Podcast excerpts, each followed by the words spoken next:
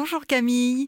La question du jour, tout le monde va se reconnaître dedans. L'amour fait souffrir quand on a une rupture. Des fois, on est au bout de sa vie. Comment on gère? Ah, alors le problème, c'est peut-être de vouloir gérer, justement, parce que, euh, ben, bien sûr, la rupture amoureuse, c'est sans doute euh, voilà une des choses qui nous touche le plus, hein, qui nous met en mouvement le plus, la rencontre amoureuse et la rupture amoureuse. Il y a deux choses souvent qu'on éprouve au moment d'une rupture amoureuse, selon qu'on l'ait décidé ou subi aussi, évidemment, c'est pas la même chose. En tout cas, euh, peut-être une première chose, c'est oser traverser son chagrin, se donner un petit peu de temps. Je veux dire, euh, voilà, quand une personne, une rencontre, une relation a compté, eh bien, c'est normal qu'au moment où elle s'arrête, on en éprouve du chagrin. C'est la condition pour que ça fasse la place à autre chose. Ensuite, souvent, il y a, y a quelque chose qui se passe qu'on a du mal à maîtriser, contrôler, c'est qu'on en veut à l'autre. On en veut à l'autre, euh, non seulement de nous avoir quittés, ou on en veut à l'autre de tout ce qu'il ou elle n'a pas fait et qui nous pousse à l'avoir quitté, etc., etc.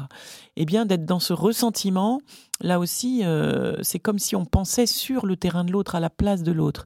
Alors qu'au fond, peut-être la bonne question, c'est se demander ce que ça m'apprend sur euh, ce dont j'ai envie pour mon périmètre à moi, ce dont je n'ai plus envie, ce que je suis prête à accepter ou pas, ce que j'aurais peut-être dû ne pas accepter et que pourtant j'ai accepté.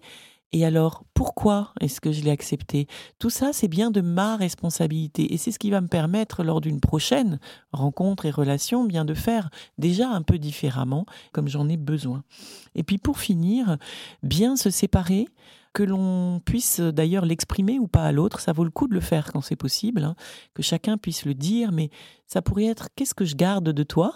Comme trace à l'intérieur de moi. On s'est rencontrés, donc ça laisse forcément euh, une trace de toi à l'intérieur de moi, inversement, et que ce que je rends aussi, que je ne garde pas. Pour finir, quelque chose à laquelle je tiens beaucoup, ne jamais renier. Ce qui a eu du sens à un moment donné, il n'y a aucune raison de revenir dessus. Maintenant, reste à trouver lequel.